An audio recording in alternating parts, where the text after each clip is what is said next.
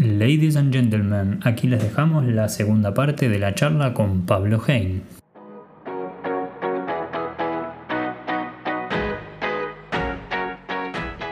Estás escuchando Hablemos del tema, el podcast de Te Veo Mañana. Este es un espacio que se suma al movimiento de voluntarios que busca promover una comunidad más integrada con acciones en torno a la depresión y la prevención del suicidio. Este es un espacio para alentar, inspirar, informar e impulsar la búsqueda de tratamiento y la recuperación.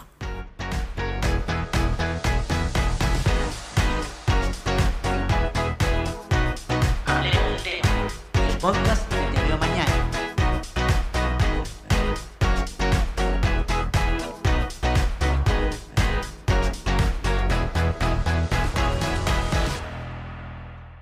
Y ahí la evidencia que tenemos para lo que, lo que intentamos hacer prevención o, y comprensión es que el Uruguay hace 25 años que está silenciado y, y lamentablemente las estadísticas siguen, ¿sí? Sí. Siguen.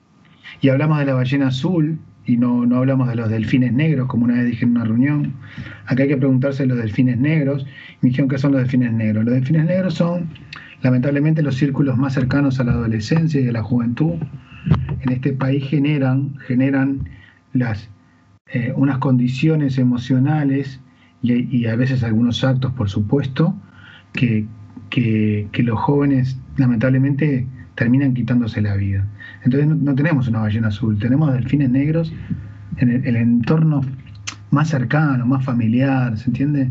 Entonces ahí también los, los compañeros de, de liceo, de colegio, del club, del barrio, los compañeros de la esquina, tienen que estar alertas a no solo a, a preguntar, sino también a saber escuchar. Y a veces la escuchan en, en, los jóvenes no es necesariamente sobre el tema de prevención, de suicidio, es sobre, sobre la vida misma, ¿verdad? Y, y, Sí. y juzgarnos menos y ser más, más abiertos. Yo creo que también en la juventud hay cierto cambio. Lo que sí tenemos que, que también con la juventud, para cerrarte un poco este tema, o, es, es que los adultos también le ponemos muy, muy amplia la barrera, muy amplia. Este, ahí hay un excelente trabajo, no sé si ustedes lo conocen, a mí me encanta, yo siempre se lo nombro a todo el mundo porque las cosas lindas hay que... Es, es un estudio sobre suicidio. Es un estudio sobre suicidio adolescente y juventud de Argentina, de UNICEF Argentina. Se, salió el año pasado. Es hermoso. Yo creo que es una de las mejores, si me apurás, de las mejores cinco cosas que leí de suicidio. Es de UNICEF Argentina.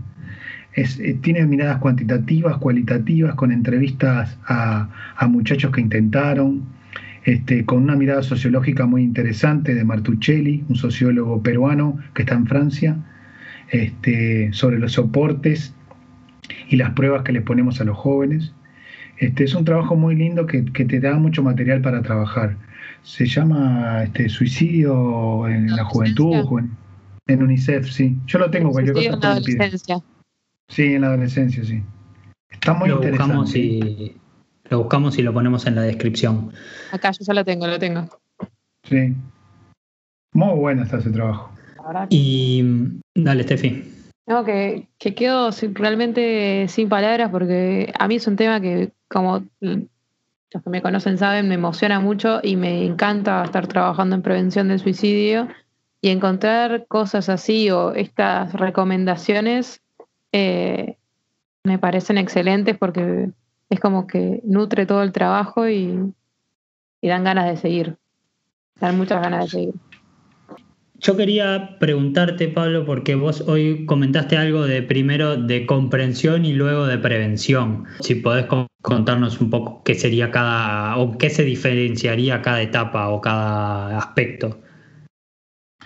Bueno, es una distinción un poco mm, filosófica y no quiero aburrir, tampoco voy por ahí, pero básicamente eh, es, es un debate que también tenemos, un debate, eh, un intercambio que tenemos en el grupo, es una cosa la comprensión, otra cosa la prevención. Yo necesariamente puedo, o puedo hacer solo comprensiones, comprender el suicidio y no necesariamente tengo que hacer prevención, ¿se entiende? O puedo prevenir y, y bueno, la prevención sí va más unida con la comprensión. Es, es como un juicio de valor o relación con los valores. Es, es una distinción que hace un sociólogo muy famoso, Max Weber, en la política y el científico, que, digamos, dice que los, los científicos tienen una relación con los valores. Es decir, trabajamos con el valor libertad como valor, ¿sí? Olvidémonos del suicidio. Y otra cosa es un juicio de valor sobre la libertad. ¿Me explico? Es decir, yo creo que la libertad es buena, eso es un juicio. ¿Está claro? Entonces, Weber ahí, entre otras cosas en ese libro, dice que los, los cientistas sociales tienen que tener una relación con el valor, no juicio de valor. Cuando hacemos juicio de valor, no somos más cientistas sociales, somos personas, que también lo somos. A ver, yo tengo un partido político, tengo un cuadro de fútbol, eh, sé sobre algunas cosas o quiero algunas cosas para mis hijos y para mi compañera, pero esos son juicios de valor, ¿se entiende? Otra cosa es la relación con el valor. Entonces, un juicio de valor es prevenir el suicidio. Yo creo que, en principio sí hay que prevenir el suicidio y sobre todo yo creo que hay que luchar muchísimo, muchísimo por aquellos suicidios prevenibles, que son la juventud, que son los, hombres temprana edad pasando la juventud. Me parece que ahí, y sobre todo en la juventud, eh, hablamos de comprensión, hablamos de prevención porque es el suicidio que más duele. Duele porque me parece a mí que no le damos al joven una segunda oportunidad de pensarse en la vida. ¿Está claro? No es que duele porque lo expulsamos, no es que duele porque lo juzgamos. Simplemente ahí al joven no le damos una segunda oportunidad de pensarse. Yo me parece que cuando el joven tiene una, una nueva oportunidad de pensarse y de recolocarse y que lo ayudemos a recolocar, eso es lo importante porque si lo seguimos expulsando, ahí eh, es, inevitable este tema es del suicidio en edades tempranas. Entonces, por eso el tema es un tema social para mí, obviamente porque soy sociólogo, y también es un tema de comunicación, es un tema cómo juzgamos, cómo vemos, cómo de alguna manera, hoy estaba hablando con estos muchachos, y perdón que me remita ahí, eh, de pobreza, yo dije, para mí el tema del suicidio no es un tema de pobreza, es un tema de desigualdad, que la desigualdad es otra cosa que la pobreza. La desigualdad se da también entre iguales. La desigualdad se da con, estos medios de comunicación que ahora tenemos, que es todo por Zoom, y, evitamos el cara a cara. Bien, por ahora sirve esto porque no tenemos la posibilidad de comunicarnos cara a cara. Pero el cara a cara es insustituible porque nos da cierta igualdad, nos da cierta fraternidad y la desigualdad es cuando yo entro a desconfiar también de mi vecino, ¿sí? de aquel compañero de club. Mira, el otro día yo estaba en el club, para que te hagas una idea, algo, un ejemplo tonto, ¿no? que es un ejemplo mil. Entra uno y dice, ah, no hay cosas, deja la ropa acá, le dice, deja los bultos en, un locker. Me dice, pero no tiene candado este locker, no tiene cerradura. No, le dice el muchacho. Ah, entonces no puedo traer cosas de valor. Entonces, o sea, ya estamos desconfiando de, en un club que voy teóricamente a, distraerme un poco, a hacer un poco de actividad. ¿Qué puedo llevar de valor yo en un mil dólares, diez mil dólares? No lleve, muchachos, llevar los 40 pesos del ómnibus, ¿se entiende? Entonces estamos, esta desigualdad, como dice César Rendueles, se nos mete debajo de la piel, nos penetra por los poros y es ahí donde tenemos que también trabajar darnos esa oportunidad de, de, empezar a trabajar. Y estamos hablando de una sociedad no como la de antes, que yo no digo que lo de antes es mejor, para mí lo de ahora es mejor que lo de antes sin lugar a duda, y lo que se viene va a ser mucho mejor. Y no estamos hablando de una sociedad ni cristiana, ni socialista, ni comunista. Estamos hablando de que tenemos necesariamente construir otra sociedad. Como, como lo están haciendo otros países preocupados en la temática, Chile, Chile pasó una tasa de 9 a 11, están muy preocupados, muy, muy preocupados por la temática. Entonces, me parece que hay, hay temas que, tenemos que empezar a, conversar un poco más que trasciendan de suicidio. Me fui para otro, para otro lado. Entonces, comprensión y prevención es eso. Este, porque hay algunos colegas en el, en el grupo que dicen que bueno, que no, no habría que hacer prevención porque es un acto divino de, libertad. Bueno, yo no soy tan radical en ese sentido. Este, sé que suicidio hubo, hay y habrá, eso sin lugar a dudas, pero Claro. Pero bueno, en, Uruguay ya llama la atención este, cómo hay gente que por determinadas cuestiones que si se la pensara otra vez, este, estaría entre nosotros. Y sobre todo claro, porque, eso de actuar para, para, para, esos suicidios prevenibles, eso, eso me parece interesante. Y, y, es un poco lo que nosotros tratamos de hacer en nuestras intervenciones. Eh, bueno, yo estudié licenciatura en recreación educativa y, hago mucho énfasis en que nuestros talleres sean participativos. Lo que, lo que busco siempre es eh, mover a la gente y hacer, hacer hacer a la gente, ¿no? Y, y, a partir de ahí trabajar sobre, sobre la temática es impresionante cómo al final del taller siempre te agradecen la oportunidad de poder hablar de este tema desde un lugar sin prejuicios, desde un lugar cómodo y, lo, único que tratamos de hacer nosotros, tratamos de generar ese espacio de confianza y de, de apertura para, para, permitir que la gente hable de esto y saque cosas de adentro. y después lo que instamos nosotros una vez terminado nuestra intervención es que, que se intente mantener esta esta, este tipo de instancias en, en, las instituciones y eh, preparando un poco este, este episodio miré alguna entrevista tuya y, decías algo como sacarle un poco la pelota de la cancha a, la medicina y, o al sistema de salud y empezar a hablar en otros ámbitos. Y, me parece que la educación, eh, los docentes de educación física, pero todos los docentes, los adscriptos, deberían estar mejor preparados eh, para abordar conversaciones. Y no tienen que ser conversaciones de suicidio o de eh, tan extremas. Tienen que ser conversaciones de, y escuchar y, de guiar y de buscar ese reposicionamiento hacia la vida que vos comentabas recién. Y ahí hay un montón de, aspectos para mejorar, me parece, y que, quizás son indirectamente, eh, aportan indirectamente a la prevención. Por eso te preguntaba un poco de lo que era comprensión y qué era prevención, como para intentar ubicarnos nosotros en, nuestras acciones, lo que, lo que hacemos también. Claro, sí, también eso comprensión y prevención también lo puedes ver porque yo creo que el Uruguay también, cuando dije hoy, se está informando más, este, como que de alguna manera está, está actuando más en, en, comprender más que en prevenir, porque lo que tiene la prevención, que es una tarea extremadamente difícil, es que también, lo dice el informe claro, muy claro, el informe de UNICEF este de Argentina, hay una extrapolación en, estos temas, de, de, la terapia individual a lo social. Y eso lo hace muy mal la psiquiatría, ¿sí? porque no lo sabe hacer porque no es su métier. Entonces, a partir de casos individuales se extrapola a lo colectivo y ahí es cuando falla. ¿Se entiende? Entonces, de alguna manera, en, derribar estos los mitos que hay, en tratar de comprender qué está pasando o qué nos estamos moviendo, de alguna manera sirve un poco más. Porque también hay otras cosas que van por debajo de la sociedad, que nos tocan a todos. Que es que la modernidad, digamos, hay tres o cuatro factores que lo dice la sociología, ¿sí? El primero es que hay, ciertas instituciones dejaron de ser marcos de referencia, marcos de referencia en un sentido muy amplio. El Estado, la familia en un sentido muy amplio, ¿sí? dejaron de ser marcos de referencia donde da institucionalidad a la gente. Después también hay otro proceso que es el, los procesos de individualización, donde la gente se siente más, más individuo por sí solo, entonces los éxitos son míos y yo gané la copa, Pablo Hein, pero también, Pablo Jaén, recordá que los fracasos también son tuyos y son solo tuyos. Y eso, eso está mal, digamos. En realidad, eh, los trabajos son colectivos y son las derrotas y los triunfos son colectivos. Y eso hoy en día se ve muy poco.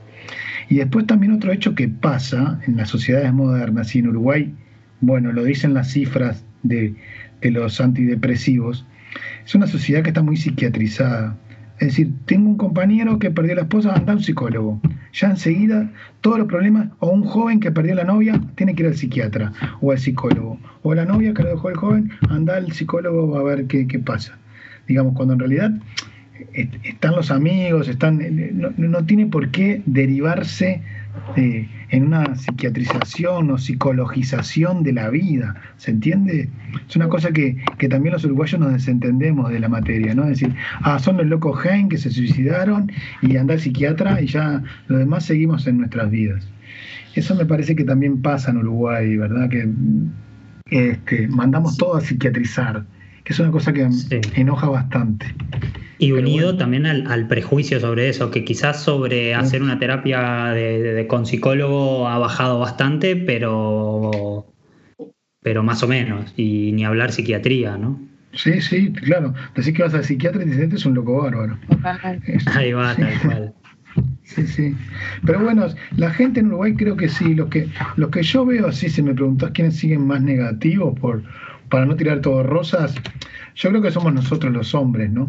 Yo creo que los hombres entre 30 y 50, 60 años nos seguimos burlando del suicidio. Sí, me, pare... me da esa sensación a mí a veces. Este, y esto es como una reflexión de, de la vida.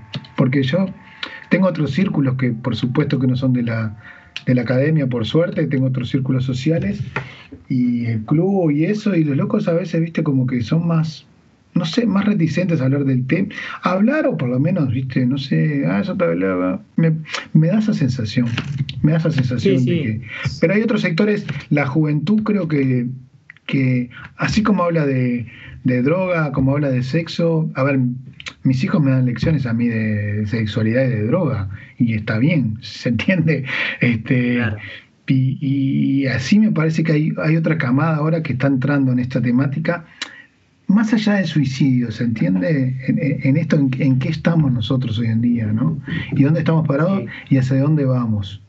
Es una este, época de derribar grandes tabúes y grandes eh, verdades construidas, eh, digamos, verdades entre comillas. Sí, sí, puede ser, sí, por ahí, sí. Creo que hay un poco de todo, ¿no? Hay un poco de todo. Pero bueno, el tema es re interesante y para, para hablar, lo mismo que las estadísticas, viste que por suerte no entramos mucho nosotros ahora, pero que es un tema también interesante en Uruguay porque el Uruguay tiene una paradoja, si bien tiene la tasa, la tasa más alta de todas las Américas, en términos de estadísticas, en términos de casos son muy pocos. Estamos hablando que en España son 3.500 casos por año y la tasa española en promedio anda en 10 por ahí, entre 9 y 11. Lo que tiene España son puntos negros que le llaman ellos del suicidio, que al sur y al norte, en Galicia y en Jaén, por ahí están las cosas más complicadas. Pero bueno, en Uruguay te decía, son 700 casos. Ahí para hacer políticas de prevención y políticas de ayuda inmediata a las familias es muy fácil, eh, digamos muy fácil. En principio, este, mm, no hay grandes inconvenientes de que el Estado le mande me, imaginaría yo, ¿no? Un psicólogo, un psicólogo social, un asistente social, a las familias que han tenido el evento para que el psicólogo o, el, o este profesional o esta ayuda vaya a la casa. Porque acá lo que hay en Uruguay te dicen, no, pero acá la familia tiene prioridad en el sistema sanitario. Pero imagínate vos que llegas a tu casa, tenés ese evento, esa muerte dolorosa, esa muerte trágica, sangrienta, por lo general, inesperada y encima tenés que ir a pedir ayuda a un sistema sanitario que te van a mirar de torcido, te van a mirar que sos loco, que cómo no viste, no lo anticipaste, ¿se entiende? Entonces, hay en países hay este ejemplo de, que le mandan, le mandan la ayuda a la casa, si lo quiere la persona, ¿se entiende? Estaba pensando, ¿no? El, hay, hay un gran mito que es que el suicidio es hereditario. Quizás la falta de trabajo de posvención también fomenta la construcción de este mito, ¿no? Hereditario en, términos genéticos no hay nada demostrado y lo que, lo que se intentó demostrar se derribó. Lo que puede haber, que yo creo que no tampoco, es una herencia cultural. Eh, es decir, pero tampoco, ¿eh? A ver, lo que puede suceder es que, bueno, si mi abuelo se suicidó, si mi abuelo se divorció, se suicidó. Si mi padre se divorció, se suicidó. Y nunca se trabajó ese tema. Y si yo me suicido, si yo me divorcio, tengo alta probabilidad de suicidarme, porque si es la salida que naturalmente yo, conozco y que yo conozco, que tengo a mano, ¿se entiende? Si no tengo otras herramientas para, para, para lidiar con eso. Por eso decía, quizás la falta de posvención, o sea, de intervención post caso de suicidio en, en diversos contextos, ya sea familiar o instituciones o eh, como que colabora eso, ¿no? sí, porque reposiciona el evento, ¿entendés? Reposiciona el evento y reposiciona, porque vos entras en una casa de un, suicida y no, no hay fotos de él, no hay recuerdo. Entonces, al reposicionar el evento familiar, el duelo se procesa mejor. Y, y, lo más importante, que también lo primero es importante, perdón, es que mm. esa familia nos muestra a los demás que son familias normales y corrientes y que nos pueden pasar a cualquiera ese evento. El, año pasado, no, o el otro, recibimos un mail de, una chica que trabajaba en un estudio profesionales, no sabemos si son arquitectos, contadores, no, preguntamos porque no interesaba, que se había muerto un compañero de trabajo hacía ocho días y que no lo podían llorar, ni siquiera lo podían recordar. Entonces querían trabajar el tema entre todos y si nosotros le podíamos dar una mano, que nosotros no, no hacemos esas cuestiones. Le mandamos un psicólogo social que conocemos, que, bueno, le, pasamos el contacto.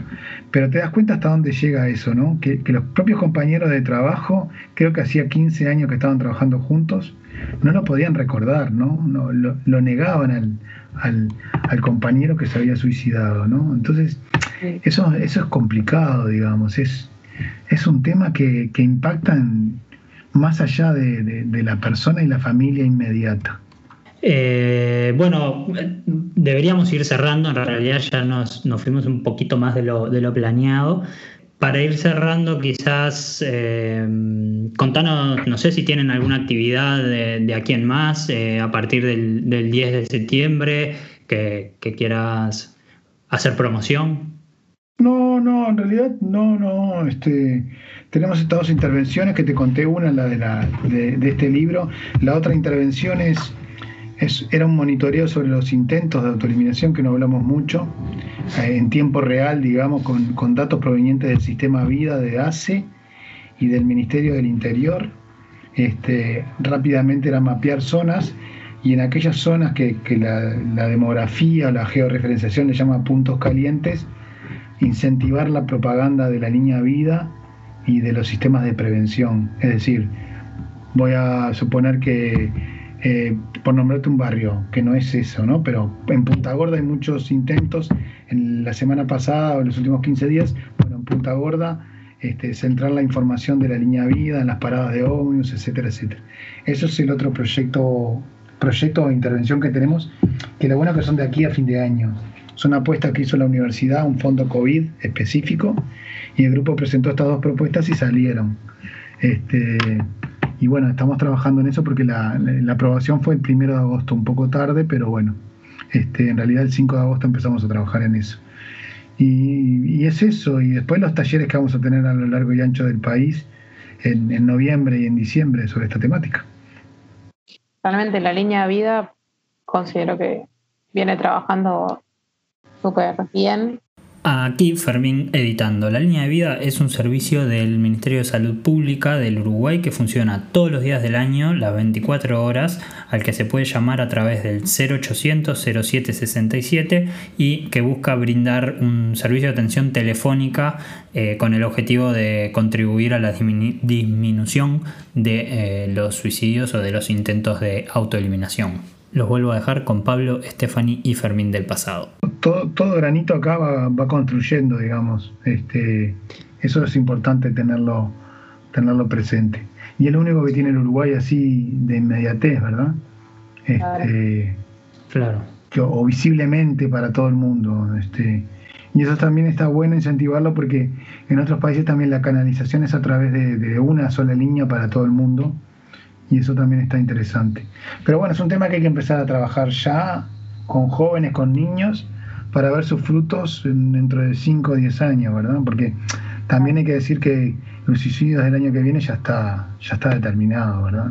Este, lamentablemente son cosas que hicimos en estos días o, en estos meses pasados que, que, determinamos eso, lamentablemente.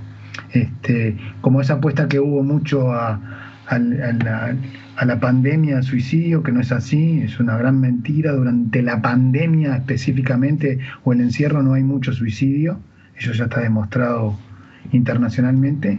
Sí va a haber ahora, sí en estos días, sí en estos días va a haber un, lamentablemente un crecimiento. Mira, el otro día estuve en Policía Científica, el otro día, la segunda semana de agosto, y a Zambulla, Carlos a Zambulla, me decía, mira Pablo, hace años que estoy acá, y jamás, jamás, jamás vi en un fin de semana en Montevideo ocho suicidios. Y, este fin de semana pasado los vi. Ocho suicidios de un viernes de tarde a un domingo de noche. Dice, nunca, nunca en mi vida. Siempre uno o dos por fin de semana y este fin de semana ocho. Es, es lo que está pasando ahora sí es, es llamativo. Más que preocuparnos por el COVID, tendríamos que preocuparnos por este tema, ¿no? Claro. Porque, sí, porque en épocas de pandemia no hay, no hay tanto caso. Eh, siempre sucede como, como post, ¿no? Sí, sí, sí, sí, está demostrado. Se llama efecto guerra. Este, y, y, aparte acá en Uruguay, del 13 de marzo al 1 de mayo, descendieron un 30%, más o menos, ¿no? Entre 27 y 31%. Pero ya se recuperaron, lamentablemente. Claro, después se da como el efecto contrario para... para... Sí, sí, claro, sí, sí, sí. Es así. Claro. Una pregunta más que es, cómo la interpretación de los números, cómo, cómo puede utilizarse eh, en, en, la toma de decisiones o de políticas o de programas o de acciones de prevención. Lo, lo que pasa es que los números son pocos, para empezar. Entonces, si yo corto en 19 años, son 20 años, ah, y si corto de 20 a 30 o de 20 a 29, ahí ya tengo un primer elemento. El segundo elemento es que lamentablemente no sabemos cuántas personas somos exactamente los uruguayos. ¿Se entiende? Porque el último censo de población es del 2011. Después lo que tenemos son proyecciones poblacionales, que no es lo mismo, que siempre se ajustan y siempre Uruguay se ajusta a la baja. ¿Qué quiero decirte con esto? Si yo tomo el denominador 3.450.000 uruguayos, me va a dar una tasa. Si tomo otro numerador, o denominador, perdón, me va a dar otra tasa diferente. La, tasa es la cantidad de este, personas cada 100.000 habitantes, ¿no? Exactamente, la cantidad del evento. Y es más, eh, la tasa en Uruguay está mal calculada, porque la tasa, se, como en todo el mundo, se calcula contra toda la población. En realidad, la tasa del evento suicidio la tenés que calcular contra la población que efectivamente tiene ese evento, o tiene la probabilidad de tener ese evento. Es decir, ¿un niño de 5 años se puede suicidar? No. ¿Un niño de 10 años se puede suicidar? Sí. Entonces, hay que sacar a todos los niños entre 9, 8, ponerle 8 años y 0 años de ese denominador. Entonces no somos 3.400.000 uruguayos, somos 2.750.000. Entonces la tasa no es de 20, es de 26, la tasa real del evento. ¿Se entiende? Es lo mismo que con el embarazo adolescente. Vos la calculás en niñas, no en niños, entre 12 y, no sé, 50 años, o, perdón, o 30 años. ¿Se entiende? O adolescente, eh, perdón, 18 años. Eh, no la calculás contra todas las mujeres. Entonces, el suicidio se debe calcular, como lo dijo Durkheim en un pie de página en el número 7, contra la población que efectivamente tiene la probabilidad del evento. Entonces, eh, digamos, se calcula mal en todo el mundo, porque lo calculan contra toda la población. Pero bueno, eso es un problema. Después, las cifras en Uruguay, entonces, el, yo creo que, es eso, que no sabemos cuántos somos. Entonces, si yo quiero hacer algo por región, eh, tengo solo las, las, los cálculos demográficos de, los departamentos, las proyecciones, ¿verdad? Y bueno, ahí tengo, tengo ciertas restricciones para, para hacer. Después tengo que sumar, sumar años y calcular tasas mejor por, por años agrupados. Entonces tiene algunas desventajas. Lo que Uruguay tiene como potencialidad y lamentablemente no, se está eh, explorando mucho, porque hay toda una cuestión ahí médica también en el registro o de secretismo, de que Uruguay tiene buenos sistemas de información en otras áreas. Es decir, por la cédula de identidad yo puedo acceder a información de los suicidas, este, de la caja de jubilaciones, del BPS, del seguro de paro, del sistema educativo, de la NEP. ¿Se entiende? Este, logrando la cédula de identidad yo puedo machear bases y conjugar bases y, de esa manera este, tener más información sobre el suicidio, porque la información que tiene hoy las estadísticas vitales es que es un hombre de, de 30 años que se ahorcó y que vivía en Punta Gorda, y nada más. Entonces, este, eso es, complicado para, la comprensión y para la prevención y para focalizar política, porque una cosa que también está sucediendo en el mundo, y ustedes que están ahí en Europa, es que se está hablando de suicidio en, suicidio en, es decir, se está focalizando el suicidio. Es decir, las políticas preventivas son para los adolescentes una cosa, para la tercera edad otro, para los hombres en esta edad otra, entonces Uruguay le está costando en eso. Y, como colorario de esto, nosotros tuvimos tres años haciendo un, convenio con el Poder Judicial, Suprema Corte de Justicia, escrito, contraescrito, para acceder al examen toxicológico de los suicidios. Y accedimos luego de tres años y medio y resulta que en la morgue de Montevideo y área metropolitana, de todos los suicidios que hay, tan solo a un 7 a 10% se le, hace, se le hace examen toxicológico. ¿Se entiende? Es decir, Claro. las personas que se suicidan no importan más. ¿Sí? Se suicidaron y ya está. Ni siquiera sabemos cosas que podrían ayudar a la política. O a, o a se dice que ah, eh, los drogadictos se suicidan mucho. Bueno, vemos la sangre a ver qué pasó. Vemos si, Claro. si tienen sustancias A, o no. a ver si es verdad o no. Claro. Si es verdad, quizás hay que actuar más en, la pre- en, en prevención de drogas y no en otra cosa. Quizá, sí, es así. Pero hasta sigue sin importar hasta que lo entierran. en- ¿Se entiende? Es, es complicado el Uruguay, sí. Se está perdiendo muchas oportunidades. Pero bueno, los que, los que batallan como ustedes y, y en la prevención y algunos de nosotros que batallamos un poco menos o, o batallamos desde otras trin- trincheras, Sí, de formas eh, distintas. frutos hay, frutos hay, frutos hay porque bueno, hay que seguir pensando que este tema es un tema para años y yo creo que lo que estamos haciendo hoy, los que nos están escuchando hoy, van a empezar a escuchar a sus amigos mañana, a sus hermanos, a sus padres, a sus abuelos. Y de aquí a cinco años el Uruguay va, va a, tra- a transitar en otros carriles un, un poco más solidarios, un poco más mm, de una cultura más solidaria, más integradora, más armónica, menos desigualdad, menos, menos desconfianza entre, entre iguales, ¿verdad? Entonces eso me parece que es importante. Seguir en esta batalla, no claudicar, porque los resultados no se ven mañana. Si, no, si hubiese una vacuna ya estuviese más que descubierta. Y es así, los que trabajan en, en este tema, los que trabajamos en este tema, sea en Uruguay, sea en Chile, sea en España, en Italia, te van a decir todo lo mismo. Hay que trabajar hoy para prevenir mañana. Europa estuvo 20 años, 20 años de campaña publicitaria y de shock para bajar un 19% a nivel global. 20 años. Entonces, Claro. este, ahí tenemos, digamos, este, la- las esperanzas puestas. Y también que todo es muy nuevo, ¿no? Porque hace cuánto se hace en este tipo, bueno, lo que estamos hablando, si ni siquiera hay informaciones que sabemos que podrían servir para tomar decisiones. Sí, este tema, así como prevención, así en septiembre o en julio en Uruguay, creo que hará 10 años que está, sí está, ¿no? Sí está. Sí. Sí está, creo, no sé. No sabría decirte, capaz que un poco más, ¿no? Y a nivel del mundo, no sé si llega a 20 años con tanta fuerza, ¿no? Porque hoy ya es natural, ahí en el diario El País de Madrid, por ejemplo, hay muchos documentales, está Jordi Ébola con algunos documentales, que podemos tener sus discrepancias, su punto de vista que no coincidimos, pero son cosas que se van haciendo, ¿se entiende? Son Claro. cosas que se van haciendo. Que poco a poco por lo menos hacen que, Sí, se- sí, que claro. hablar del tema sea más, un poco más natural también.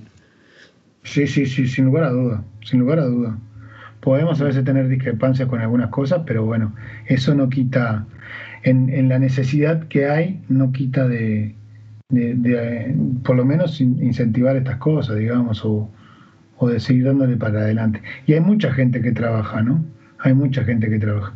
Y bueno, y, y también lentamente se va despejando eso, la gente que trabaja, la gente que está en el tema por, por una cuestión también más comercial, entre comillas, también se va decantando, este, porque también, también esto encierra, encierra su vector comercial también, ¿no? Este, de alguna manera. Este, Sí, como- y bueno, sí. eso también por suerte se está, se está decantando un poco. Porque claro, cuando hablamos de dolor, cuando hablamos de muerte, cualquier ser humano se agarra de lo que sea para, para tener esa respuesta, qué le pasó a mi familiar, qué le pasó a mi amigo, qué le pasó a mi hijo, a mi padre, para que cometiera ese acto, ¿no?